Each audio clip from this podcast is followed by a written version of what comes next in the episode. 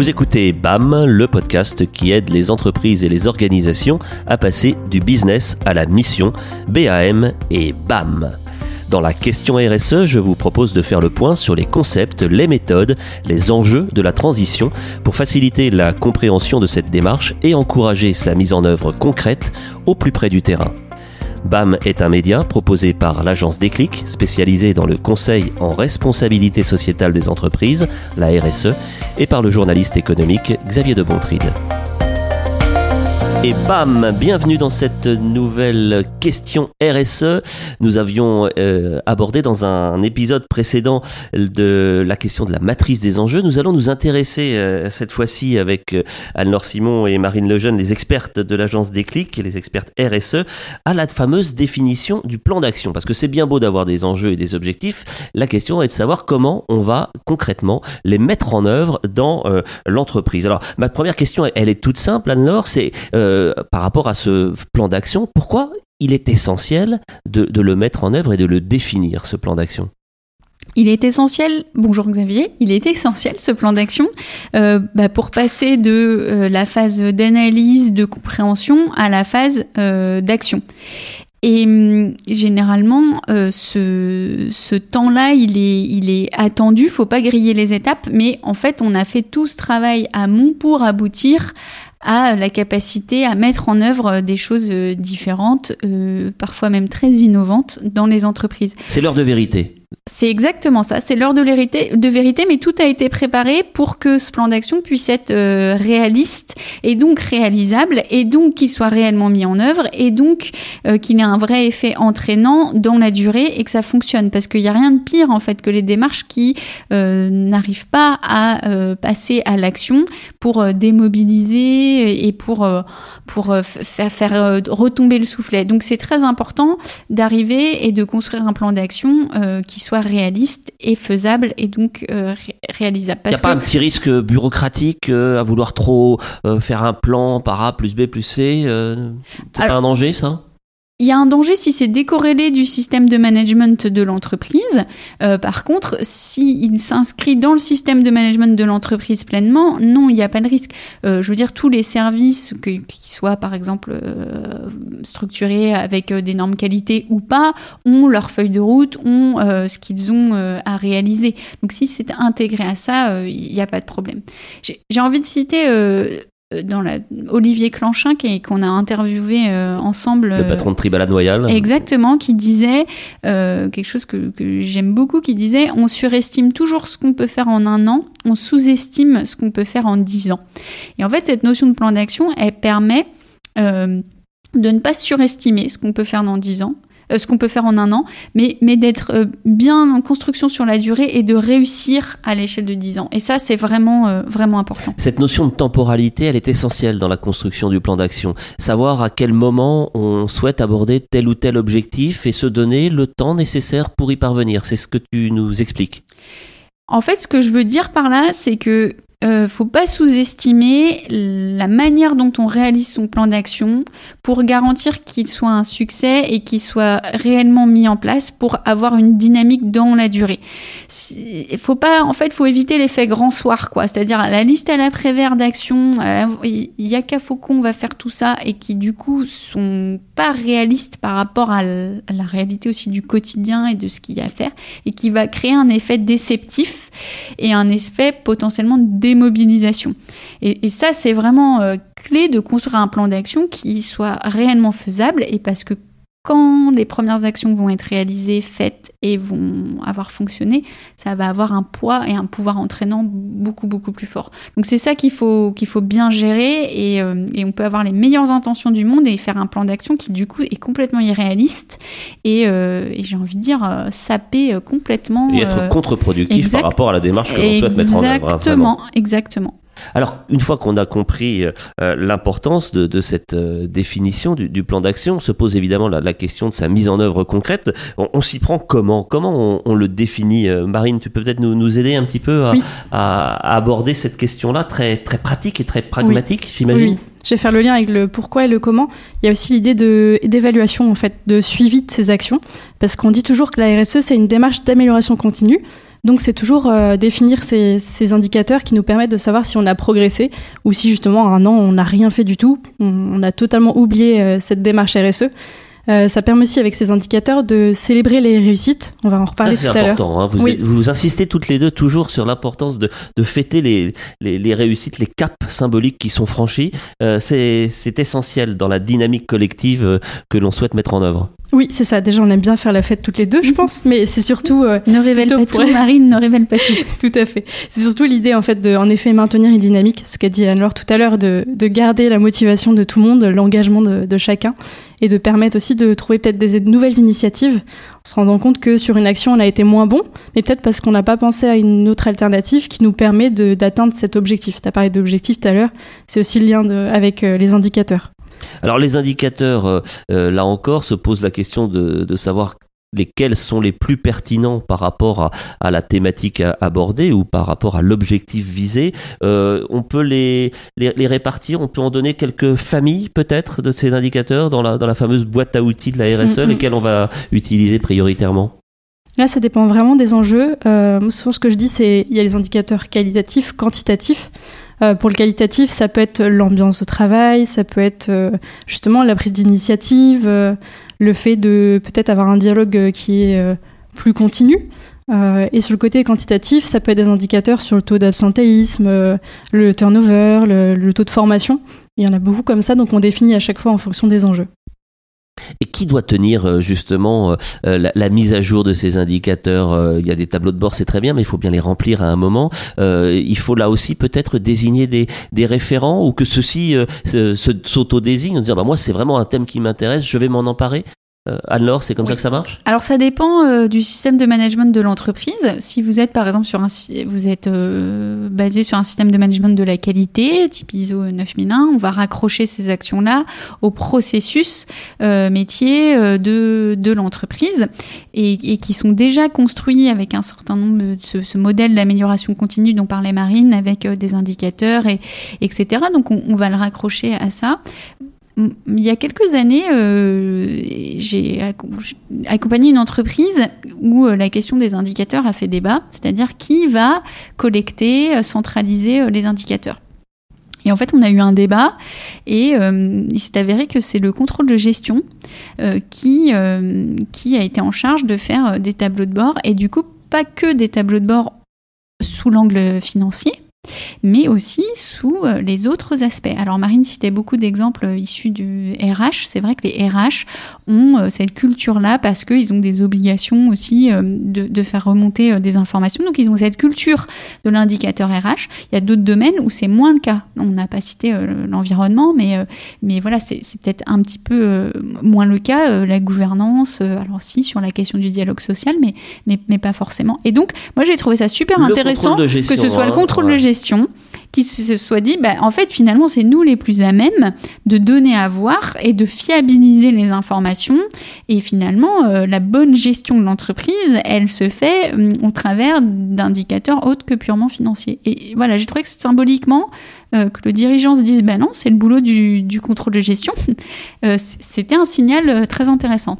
Oui, on avait évoqué euh, dans un article précédent de, de BAM euh, la, problématique de, euh, de l'évaluation de la performance extra-financière et c'est vrai que la prise en compte d'indicateurs de cette nature est vraiment pertinente d'une certaine manière et les, les hommes et les femmes de l'art qui sont généralement en charge de ces questions-là au sein des, des, des, structures de contrôle de gestion peuvent tout à fait utilement, d'ailleurs certains le revendiquent aujourd'hui, hein. on voit émerger des, des démarches en faveur d'un contrôle de gestion euh, plus euh, durable ou plus éthique. Et euh, c'est en résonance, je crois, avec pas mal de préoccupations qui traversent les organisations en ce moment particulier. Complètement. Et pour compléter, il y a aussi des entreprises qui sont soumises et qui ont une obligation de reporting extra-financier. Donc là, eux, euh, en fait, les indicateurs leur sont pour partie euh, imposés. Ça ne veut pas dire qu'ils ne travaillent pas sur euh, d'autres sujets, mais pour le coup, eux, ils ont une base qui, leur est imposée et sur laquelle ils, ils, doivent rendre compte. Donc, ils doivent suivre ces indicateurs-là. Mais bon, entre entre la définition des enjeux et les indicateurs, entre les deux, ce qui est quand même le plus important, je pense, c'est quand même le fait de faire des choses et de mettre en place des actions et de construire son plan d'action. Alors ce plan d'action, euh, Marine, je me retourne vers toi pour euh, avancer encore dans, dans la compréhension de, euh, de, de, cette démarche. on a parlé de, tu disais, de l'importance d'indicateurs un peu symboliques au départ, peut-être, qui peuvent fédérer les, les, premiers succès. Évidemment, ça ne suffit pas. Il faut compléter ça avec d'autres d'autres éléments, d'autres actions. De quel registre Oui. Tout à fait. En fait, c'est les actions symboliques, c'est pour un peu changer la culture d'entreprise, changer les mentalités, pour ensuite mettre en place des actions qui sont plus ambitieuses, qui sont peut-être plus sur le long terme. Avant ça, on fait souvent les, actions de court terme, donc les victoires rapides, qui permettent aussi de déjà initier une dynamique et de voir les hein, progrès. comme disent certains, oui, c'est ça. c'est ça. Il y a, peut être ça. Ça peut être ça aussi en conduite de changement. Euh, pour en citer, ça peut être euh, installer un compost, euh, un jardin collectif, où c'est des actions qui n'ont pas énormément d'impact sur, sur l'activité, qui se voient et qui donnent envie d'aller plus loin. Il y en a sûrement beaucoup d'autres. Euh, je pense à refaire euh, la décoration. Des fois, je sais que ça, ça ressort dans, dans, les idées, donc c'est assez euh, anecdotique, mais ça, ça peut pourrait, apporter, ça pourrait être perçu comme tel, et pourtant, ça traduit des prises de conscience, des modifications dans, dans l'état d'esprit de, de l'entreprise. Anne-Laure, tu, tu sembles opiner du chef et tu as un exemple en tête. Oui, voilà, exactement, parce que je pense à un exemple qui était assez symbolique, qui était les histoires de, de, de places de parking, par exemple il y a des certaines entreprises où il y a des places de parking qui sont réservées par exemple à la direction et qui sont un petit peu euh, issues voilà d'une tradition euh, liée au, au, privilège de la fonction. C'est celles qui sont les plus près de l'entrée. Celles qui sont les plus près de l'entrée. On n'est pas mouillé quand il pleut, etc. Exactement, par exemple, et euh, qui, qui n'ont pas forcément d'utilité réelle par rapport à l'activité, parce que qu'il y ait des places réservées, ça peut être très utile quand on a des questions de continuité de service, d'accès à du matériel pour pouvoir charger plus plus facilement. Enfin, il y a mille et une raisons qui justifient qu'il y ait des places euh, réservées euh, dans une entreprise pour faciliter l'accès. Mais parfois, il y a, des espèces de voilà de de, droits acquis Oui, de droits acquis dont on a même perdu le sens et, qui créent euh, ben, un sentiment parfois de, ouais, de privilège ou ce genre de choses qui, qui, qui laissent un, goût un peu spécifique. Bah, par exemple, très symboliquement, de d'enlever ces places euh, réservées euh, qui n'ont pas de sens. Hein, attention, euh, je précise bien, si elles n'ont pas plus de sens pour bah, c'est très symbolique, mais ça crée les bonnes conditions pour mettre en place d'autres actions derrière. Ça déverrouille des exactement des ouais. freins. Ouais, ça déverrouille et puis ça montre que que ben on y va vraiment quoi. Et eh oui, l'importance symbolique de la place de mm. parking. Voilà des choses qu'on a parfois un petit peu tendance à oublier à tort. Merci de nous le rappeler, euh, Anne-Laure. Euh, D'autres euh, actions importantes, euh, rapidité, le coût peut-être aussi. Hein Combien ça coûte tout ça? Mm. C'est là où on va plus arriver sur le long terme, en effet, sur la notion de faisabilité. Donc le coût, le temps que ça va prendre, les moyens mobilisés, moyens humains. et c'est là où on va arriver plus sur le long terme, en effet. Alors là, euh, il faut avoir, euh, là encore, peut-être une vision stratégique suffisamment euh, précise et claire pour pouvoir hiérarchiser dans la durée. On retrouve ta notion de court, moyen, long terme, Anne-Laure, dont tu nous parlais tout à l'heure? Oui. Alors, comme on a fait avant la maîtrise des enjeux, on sait en fait où est-ce qu'on a des trous dans la raquette, entre guillemets, et ce sur quoi il faut qu'on mette en place. Quelles sont les priorités Voilà, quelles sont les priorités, où est-ce qu'il faut qu'on agisse? Après, on évalue en fonction de nos capacités à agir. Donc, on évalue en fonction du, temps et puis des ressources qu'on a à y allouer. Alors ça peut être des ressources économiques. Si par exemple on sait que euh, on a euh, un effort euh, très important de, rénovation par exemple de, ces bureaux tertiaires parce que c'est des passoires par exemple, bon bah c'est clair que c'est pas le même coût que d'installer un compost quoi. Donc il faut il faut gérer ces aspects-là. Donc ça peut être les coûts financiers ou les coûts humains si on se dit qu'on va changer complètement je sais pas, la politique salariale de l'entreprise, bah, on sait qu'il va y avoir un sacré paquet de temps à passer pour le faire et, beaucoup, beaucoup d'aspects euh, à gérer managérialement, etc. Donc, euh, c'est l'ampleur d'un chantier complètement différent. Et donc, il faut qu'on puisse évaluer. Donc, Marine en parlait très bien en fonction de, de la faisabilité, la durée, les ressources, chaque action à mener. Est-ce qu'il y a justement dans cette euh, démarche qui s'inscrit fatalement, euh, j'allais dire obligatoirement dans le temps, des, euh, bonnes pratiques, des, éléments à avoir en tête, peut-être pour faire des, des, points réguliers, pour ne pas se laisser envahir par le quotidien et puis perdre de vue l'essentiel? Est-ce qu'il y a une régularité en quelque sorte à, à instaurer lorsque l'on définit son plan d'action marine? Oui, je pense déjà à une chose, c'est l'idée de découper une action ambitieuse en plusieurs étapes en plusieurs euh, mini-actions. On parlait de ça euh, dans, un des podcasts sur le côté euh, il faut commencer petit, mais il faut commencer. Et je trouve que ça, c'est déjà un bon état d'esprit pour vraiment se mettre dans cette démarche-là. Voilà, donc euh, faire des, des mini-séquences euh, qui sont euh, la somme d'un grand tout vers lequel on, on veut tendre. Alors Oui, et puis c'est important cette, cette, notion de régularité et de, de, points d'étape et de rendez-vous. Alors quand on est, j'en parlais tout à l'heure, mais lié à un système qualité, ben, on a ce qu'on appelle des revues de processus ou des revues de direction dans lesquelles on, on passe en revue ces sujets-là. Quand c'est pas le cas, certaines entreprises ont ce qu'ils appellent un comité RSE en charge de regarder tous ces sujets-là. Ça peut être intéressant. Moi, je mets une petite alerte, attention de ne pas créer une instance de gouvernance décorrélée des instances de gouvernance classiques de l'entreprise. Attention à ne pas satelliser la RSE. Exactement. Donc, euh, ce qui est intéressant, c'est que les entreprises ont plein d'instances de gouvernance déjà euh, dans lesquelles ils traitent des sujets et ils vérifient que tout simplement leur projet avance, quel qu'il soit. Eh bien, il, s'agit parfois simplement d'intégrer des questions qui ne se posaient pas à cet endroit-là euh, dans ces instances-là. Et ça permet de, de suivre. Et ce qui est intéressant aussi, c'est que parfois, on voit des entreprises qui conditionnent certaines, euh, par exemple, euh, alors non seulement fiches de poste, mais même évaluation annuelle en intégrant bah, la mise en œuvre d'actions RSE et ça peut même parfois faire partie de la part variable, par exemple, de la rémunération. Certaines entreprises font, ce, genre de choix pour intégrer ça et, vérifier et, motiver aussi par ce biais-là la mise en œuvre de certaines actions. C'est le cas notamment chez Fagwo que nous sommes allés rencontrer ensemble pour un, épisode précédent de l'interview RSE et qui nous expliquait hein, très très clairement que c'était euh, l'objectif assigné aux, quelques 70 collaborateurs de l'entreprise avec des, des objectifs RSE qu'ils avaient euh, les uns et les autres et dont ils s'étaient emparés. Mmh. Ce qui est logique. Un épisode à réécouter sur les plateformes d'écoute euh, préférées de nos auditeurs. Ça va vraiment avec la communication interne, en fait, faire en sorte que la RSE soit vécue au quotidien. C'est là où il y a toute la puissance de la RSE, quand tout le monde a des bons réflexes, euh, partage des bonnes expériences, euh, qu'il y, a beaucoup de veille aussi sur les bonnes pratiques d'autres entreprises. Et j'insiste sur ça, vraiment la communication interne, montrer aussi ce qui fonctionne, euh, sur quoi on a déjà avancé pour refaire le lien avec l'évaluation. Parce que ce qu'il faut savoir, quand on crée toutes ces étapes, la matrice des enjeux ou même le plan d'action, quand on le fait de façon collective, on va générer des attentes aussi de la part des parties prenantes. Donc, des, déceptions potentielles, forcément. Ça. Il faut en avoir conscience et on s'engage aussi auprès de ces parties prenantes quand, quand on fait toute cette euh, étape de définition du plan d'action. Et ça évite aussi le greenwashing. Alors ça c'est très important, le, greenwashing, on, le sait, on, essaye euh, de le combattre euh, autant que possible, mais pour cela il faut que euh, les résultats soient, au rendez-vous. on a évoqué au début de cet échange l'existence des, des évaluations ISO, alors en qualité ISO 9001, ISO 26000 également. Ce, référentiel-là, il est utile dans la mise en œuvre et le suivi des plans d'action, Anne-Laure? Oui, ça peut l'être peut l'être déjà pour le construire, son plan d'action. Euh, dans le précédent épisode, on parlait de ça, de, fait de se baser sur des référentiels existants.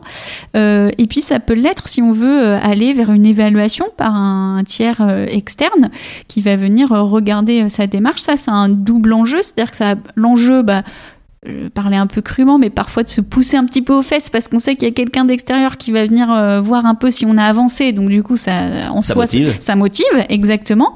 Et puis euh, ça peut avoir un enjeu euh, alors de communication interne un peu, oui, bien sûr, pour les salariés, c'est une forme de fierté. Et puis de communication externe, montrer que bah, par rapport à ses clients ou ses parties prenantes au sens large, bah, non seulement on avance, mais on, on, mène en place des actions pertinentes et, et des actions qui font sens par rapport à nos enjeux.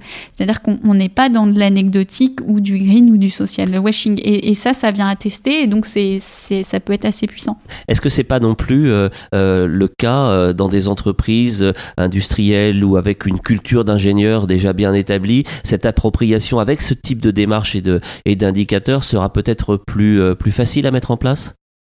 Ça peut, c'est vrai que en fonction de la culture de l'entreprise, euh, il faut, faut prendre euh, l'angle adapté. Euh, je te rejoins euh, Xavier là-dessus, parce que si on veut que la greffe prenne bien et puis que ça s'intègre, qui est, qui est vraiment l'enjeu clé, hein, que ce soit pas, comme tu disais, satellisé, il faut respecter, enfin, faut prendre en compte la culture de l'entreprise. Et c'est vrai que si c'est une culture d'entreprise assez processée, assez indicateur, etc., tu parlais de culture d'ingénieur. Ça serait dommage de s'en priver. Ben, ça, ça peut être un, un, outil puissant pour fonctionner. Alors, avec parfois ses rigidités aussi. Et euh, voilà, la, la, formule parfaite, et, euh, ça n'existe pas. Hein, donc euh, voilà, faut, faut toujours euh, pondérer tout ça. Il faut tester aussi, c'est ça peut-être euh, qu'il faut mettre en place, Marine. Il faut, il faut s'engager, il faut y aller, quoi. C'est ça, il faut y aller, il faut expérimenter. on a le droit de se tromper. Des fois, on pense que c'est une bonne idée et on se rend compte avec le recul que finalement, ça vaut pas le coup parce que euh, peut-être qu'au niveau économique c'est c'est pas assez bon ou euh, voilà ça arrive. Et puis euh, c'est juste l'idée de se remettre en question d'en parler et trouver une alternative d'être aussi humble sur ça sur sur le droit de se tromper en fait le droit de se tromper, mais surtout le droit de faire et de mettre en œuvre euh, ce fameux euh, plan d'action RSE dans, l'entreprise, dans l'organisation. Merci Marine et, Anne-Laure de nous avoir éclairé une nouvelle fois sur euh, cette étape indispensable de la construction d'une stratégie RSE réussie. Merci de votre écoute et à bientôt pour un nouvel épisode de BAM du business à la mission. Merci à tous d'avoir écouté ce podcast jusqu'au bout. Si vous l'avez apprécié, n'hésitez pas à en parler autour de vous. Abonnez-vous sur votre application d'écoute pour ne rien manquer des prochains épisodes si vous nous écoutez sur iTunes ou Apple Podcast, n'hésitez pas à laisser une note ou un commentaire. Si vous avez des idées de sujets, si vous avez encore des questions, contactez-nous à l'adresse contact-agence-déclic.fr. Nous préparons les prochains épisodes avec des invités inspirants qui nous raconteront l'ARSE au quotidien. Bonne journée à tous.